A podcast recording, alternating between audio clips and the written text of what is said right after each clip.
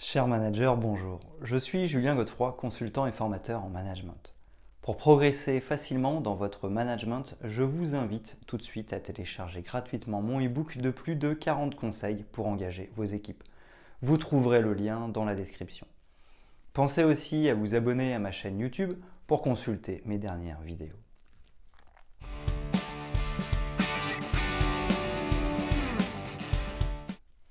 Le travail en équipe est un incontournable de tout métier. Dans toute entreprise, service, magasin ou usine, nous sommes amenés à travailler avec d'autres personnes. Même si notre métier peut être plus solitaire que d'autres, nous aurons forcément l'occasion de rencontrer des personnes avec qui nous devrons travailler. Nous devons donc mettre en place une méthode de management efficace pour y arriver. Travailler en équipe nécessite de respecter certains points. Il ne suffit pas de se réunir et d'exposer un sujet pour dire que nous travaillons en équipe. En effet, mutualiser un travail, ce n'est pas juste avoir plusieurs personnes qui travaillent sur ce sujet. Le rôle du manager est prépondérant pour le travail en équipe. L'implication de chaque collaborateur l'est tout autant. Un travail en équipe efficace permettra d'aller plus loin et d'atteindre de meilleurs résultats. Pourquoi? Parce qu'individuellement, nous avons certaines compétences, mais nous ne les avons pas toutes pour pouvoir aller au bout d'un sujet. Nous avons aussi notre propre caractère et nos aptitudes qui sont essentielles mais incomplètes. Les compétences, caractères et aptitudes de nos collègues viendront compléter notre approche et la renforcer. Ainsi, le travail en équipe, c'est savoir utiliser le meilleur de chacun en fonction du projet pour pouvoir atteindre de bons résultats le plus rapidement possible. Mais pour cela, rien ne vaut une bonne méthode de management d'équipe. Voici, selon moi, les 5 points à respecter pour avoir un travail en équipe efficace.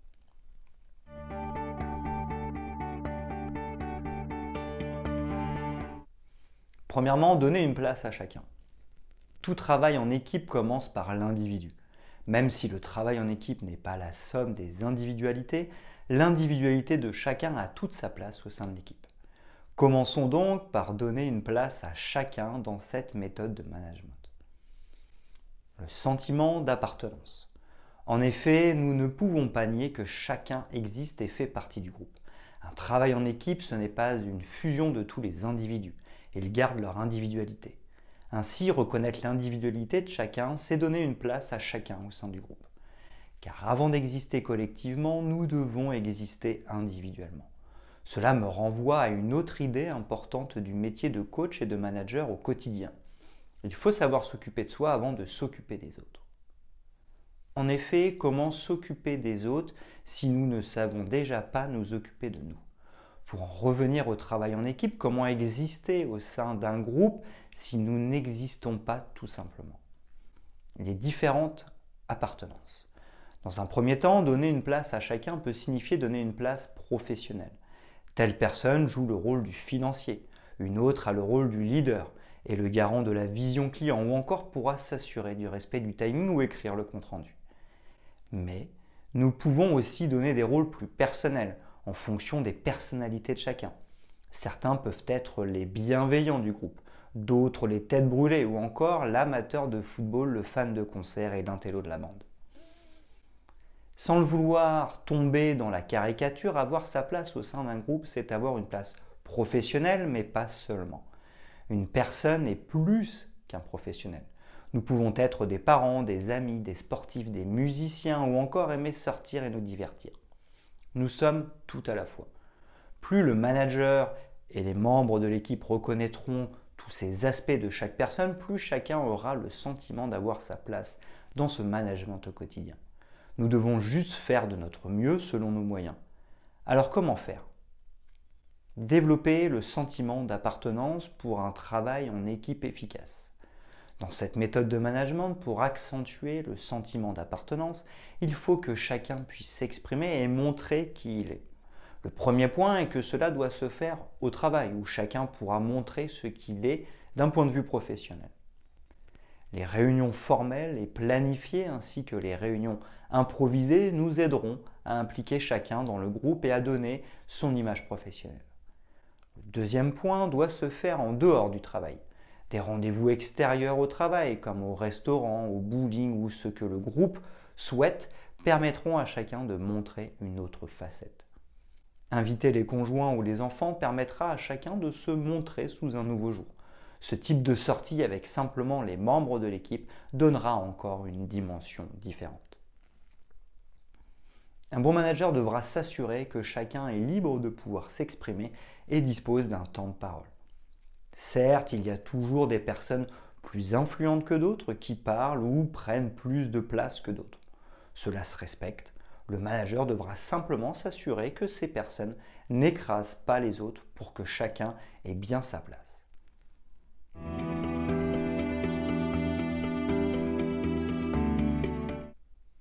Deuxièmement, donner de la consistance au groupe pour un vrai travail en équipe.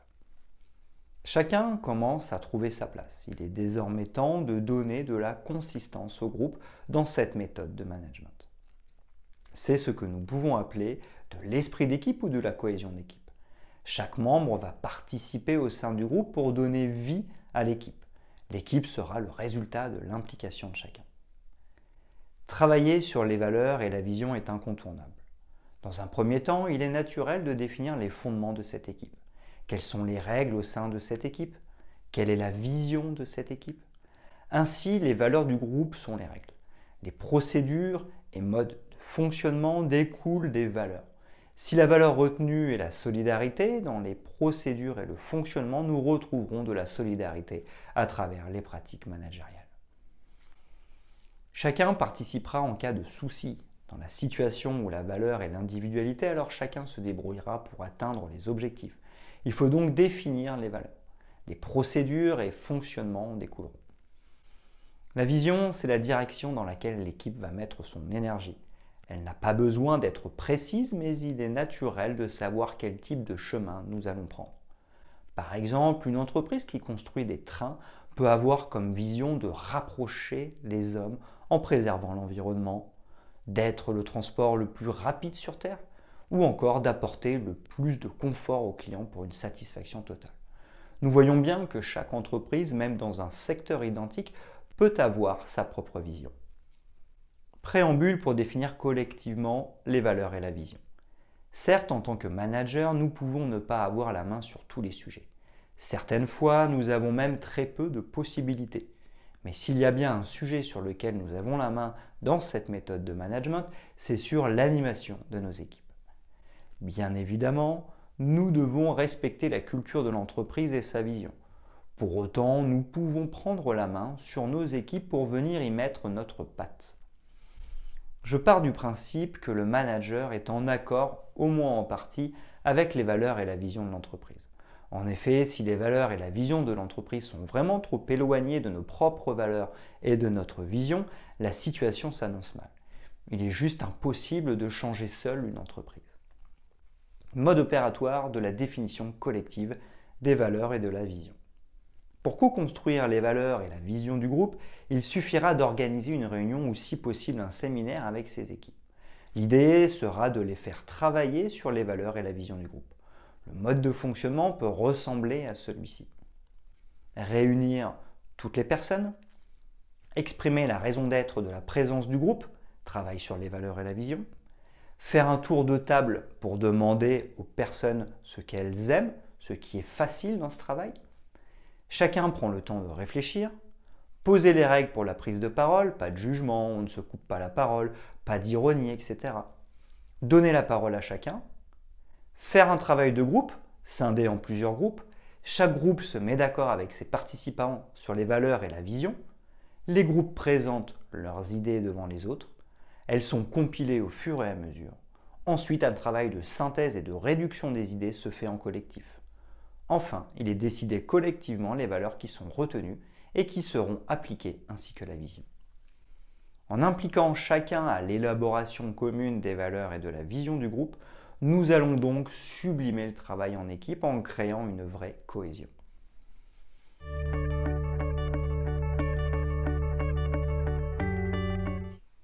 Troisièmement, animer avec le management participatif. Dans cette méthode de management, les bases individuelles et collectives ont été posées. Chaque personne a sa place et le groupe commence à avoir de la consistance. Désormais, nous allons pouvoir passer à un aspect plus productif du travail en équipe dans cette méthode de management. Pour animer une équipe, il est question de donner vie au groupe en commençant à le faire travailler. Pour cela, nous allons avoir besoin d'un management particulier. En effet, le management participatif semble être le plus adapté pour un bon travail en équipe. Quelques nuances sur le management. Parler d'utiliser un seul management pour gérer une équipe serait erroné. En réalité, plusieurs managements cohabitent en même temps. Il existe quatre grands styles de management, le directif, donneur de sens, participatif et délégatif. Il n'est pas possible, lorsque nous manageons, de n'utiliser qu'un seul type de management.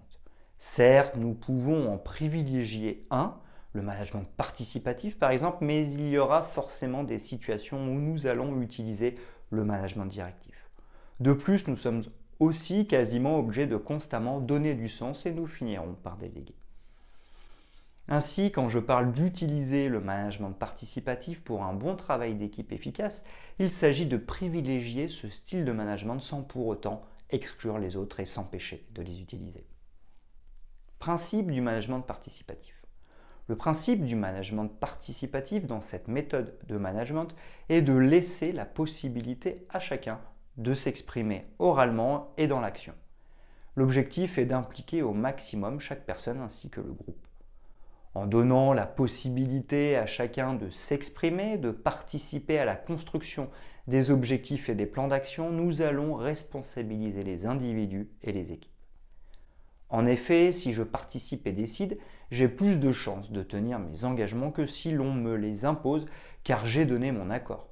De plus, parce que j'ai participé à la construction des objectifs et des plans d'action, je comprends mieux le sens de ce qui est fait. Le management participatif permet donc une plus grande implication et responsabilisation des individus et des équipes. Il faudra bien entendu ne jamais oublier de donner le sens et les informations utiles aux équipes et savoir les laisser faire. Le management participatif permet une mise en dynamique plus facilement.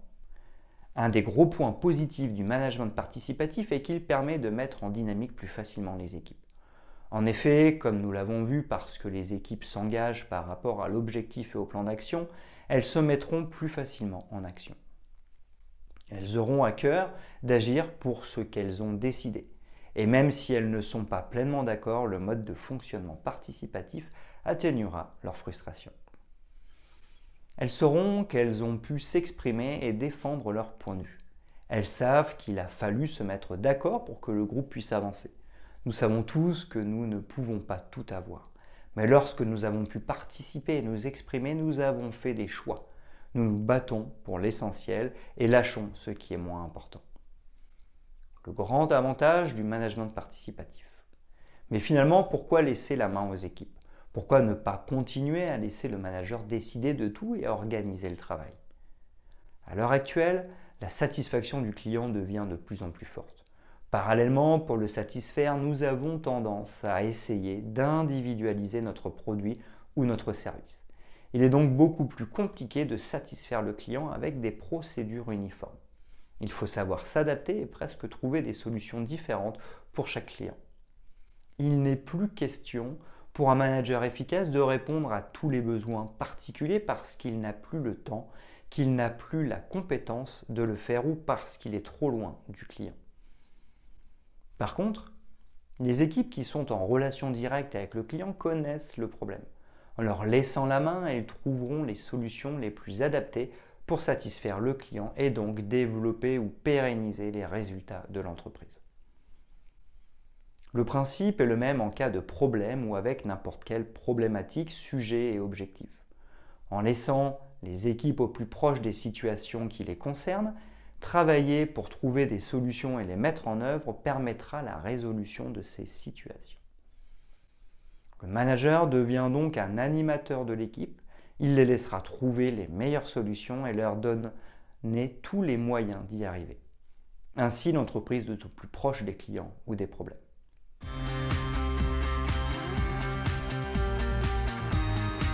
Quatrièmement, fluidifier le travail en équipe avec une bonne communication.